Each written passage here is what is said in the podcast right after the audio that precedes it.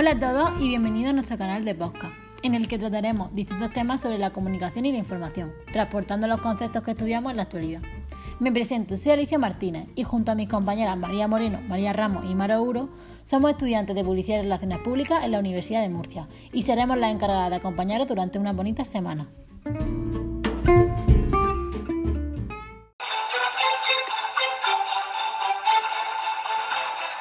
En efecto, buenos días. Abrimos los informativos con una noticia de última hora. Y es que no, no tenemos por qué tener la verdad absoluta y no, no siempre somos imparciales y objetivos.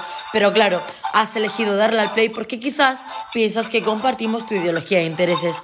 Una manera de decirte a ti mismo que llevas razón. Enhorabuena, eres una oveja más del rebaño y bienvenido a la cultura de masas. Y el tema de esta semana será algo que nos engloba a todos, y son los apocalípticos e integrados. Es decir, trataremos dos corrientes opuestas que hablan sobre el mismo tema y que, como acabas de comprobar, es la cultura de masa. La primera corriente son los apocalípticos. Son aquellos que critican la cultura de masas. Afirman que una cultura para todos pues sería anticultura. De la misma manera, defienden una cultura de élite.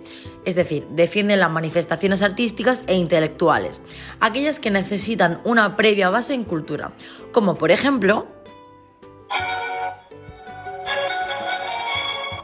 En efecto, un concierto de música clásica, por ejemplo, la literatura o la ópera, opuesto al entretenimiento basura, que lo consideran llevar a la sociedad a una caída irrecuperable.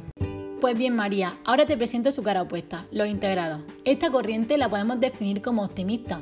Ven como algo positivo la creación de una cultura popular, es decir, una cultura espontánea que trate diversos temas. Además, buscan la igualdad de derechos sin olvidar la renovación cultural, puesto que estos dejan aspectos del mundo al alcance de todos, eliminando así la diferencia de clases y la reflexión crítica. Esto se puede ver en un reality de televisión, donde los espectadores no usan su comportamiento crítico y simplemente satisfacen sus necesidades de entretenimiento y de diversión. Y hasta aquí el episodio de esta semana. Os esperaremos el resto de semanas hasta acabar el cuatrimestre con más información. Nos vemos en Idioma Comunicación.